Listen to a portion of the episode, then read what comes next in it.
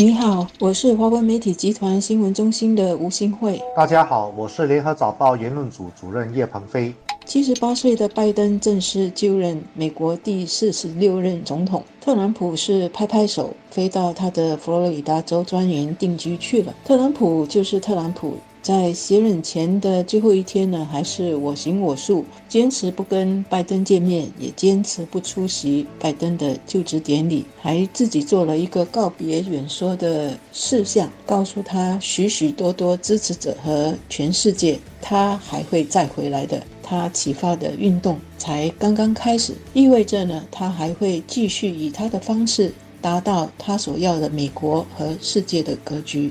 美国新任总统拜登在争议声中宣誓就职，批评者已经指出，拜登的就职典礼的 YouTube 现场直播，几乎所有新闻频道都关闭了评论区。这种缺乏自信的表现，并不像是一个赢得有史以来最多选票的总统所应有的。拜登的就职演说主题就是团结一致，这当然是因为他的前任特朗普被视为一个最分化美国社会的总统。拜登的演讲主题显示，他所面对的最大挑战确实是一个严重撕裂对立的社会。要如何化解这个主要矛盾？将是他上任后最棘手的难题。接近一半的美国人可能并不认为这是一场正常的总统选举，所以也不一定接受他执政的合法性。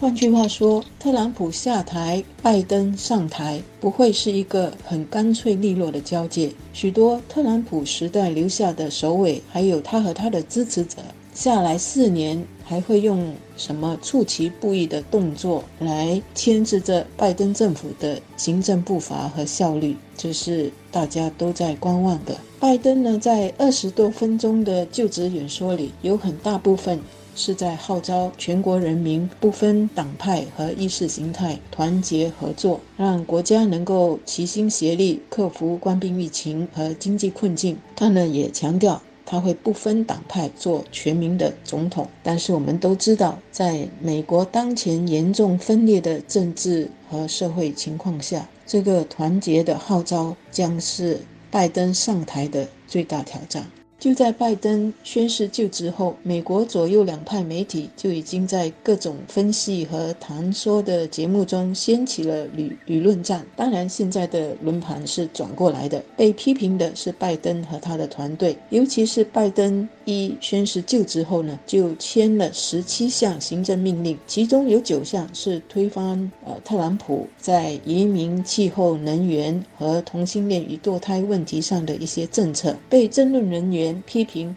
拜登是一边喊团结，一边呢却在继续的制造分裂，而不是修和。除了面对要如何团结美国人的巨大挑战，拜登本身还得应对其他的问题。首先是特朗普的影响。特朗普在离职演说里已经暗示，他不会就此善罢甘休。已经有传言说，特朗普准备成立另一个政党。继续他的政治生涯，这必定会冲击共和党的基本盘。至于这会如何影响共和党跟拜登的合作关系，还有待观察。拜登个人则有两大问题将困扰他的政府。第一个是他的年龄和健康。拜登今年已经七十八岁了，在竞选总统期间就被传言健康状态不好，所以很少举行公开的大型造势活动。他在不少公开场合也出现前言不对后语的状况，让人怀疑他是否能胜任白宫主人的工作压力，完成四年的任期。拜登的第二个问题是儿子亨特的丑闻，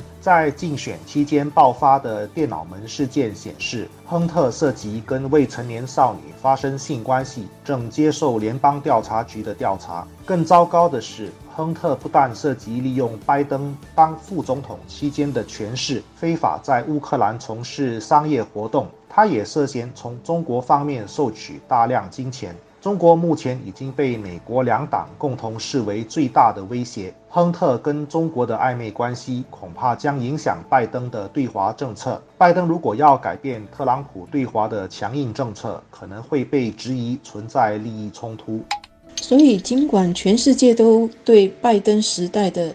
到来充满期待，希望能看到更正常和在外交等国际事务上更可预测和稳定的美国。美国和全球股市也是都一片大好的，但是呢，美国国内的政治和社会分裂。会如何扯拜登政府的政治决心和毅力，将是大家都在密切关注的。我们只希望未来四年的美国国内政治不会再捆绑美国的对外政策，包括外交和经济政策，以免全球还要继续的陷入没完没了的地缘政治和选边站的困扰中，而不是一起寻求更多互惠互利的合作方案。拜登已经签了行政命令，让美国能够重新加入巴黎协定和世界卫生组织。这表示美国愿意重新和世界接轨，包括新加坡和欧盟在内呢，都公开表示欢迎拜登这么做。拜登呢，在上任之前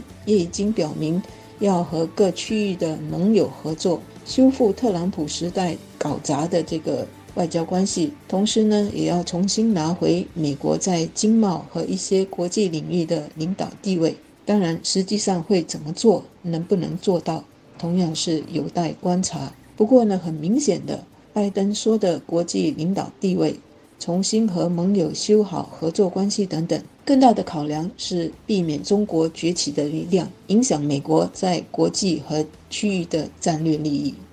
再来就是拜登的副手贺锦丽，除了女性和非白人的政治正确身份，贺锦丽的政治表现其实乏善可陈。在民主党的党内初选中，他在十八名竞争者当中最早被淘汰，在二零一九年十二月初就宣布退选了。所以外界怀疑贺锦丽充当拜登的副手，女性和非白人身份才是最大的政治考量，而不是她的政治能力。所以，如果拜登因为健康问题而必须让位，贺锦丽能不能服众，将会是另一个大问题。之所以说了那么多拜登的问题，就因为攘外必先安内的道理。大家都知道，美国最大的外交挑战是国际领导力的衰弱以及中国的崛起。可是，拜登如果无法避免国内的分裂以及处理好他个人和家庭的问题，人们很难期待他在外交上会有什么出色的表现。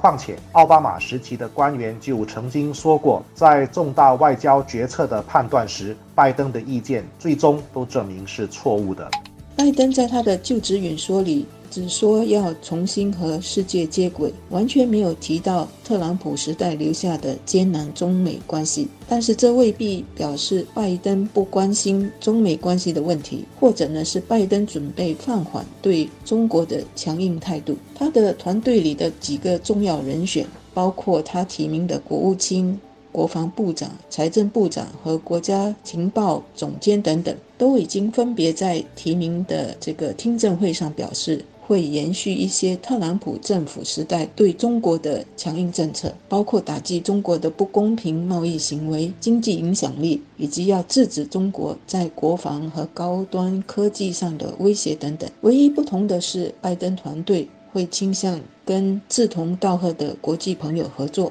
或者是应对中国的竞争与威胁上呢，采取软硬兼施的一种手段，而不像特朗普那样采取比较孤立和极端的手法。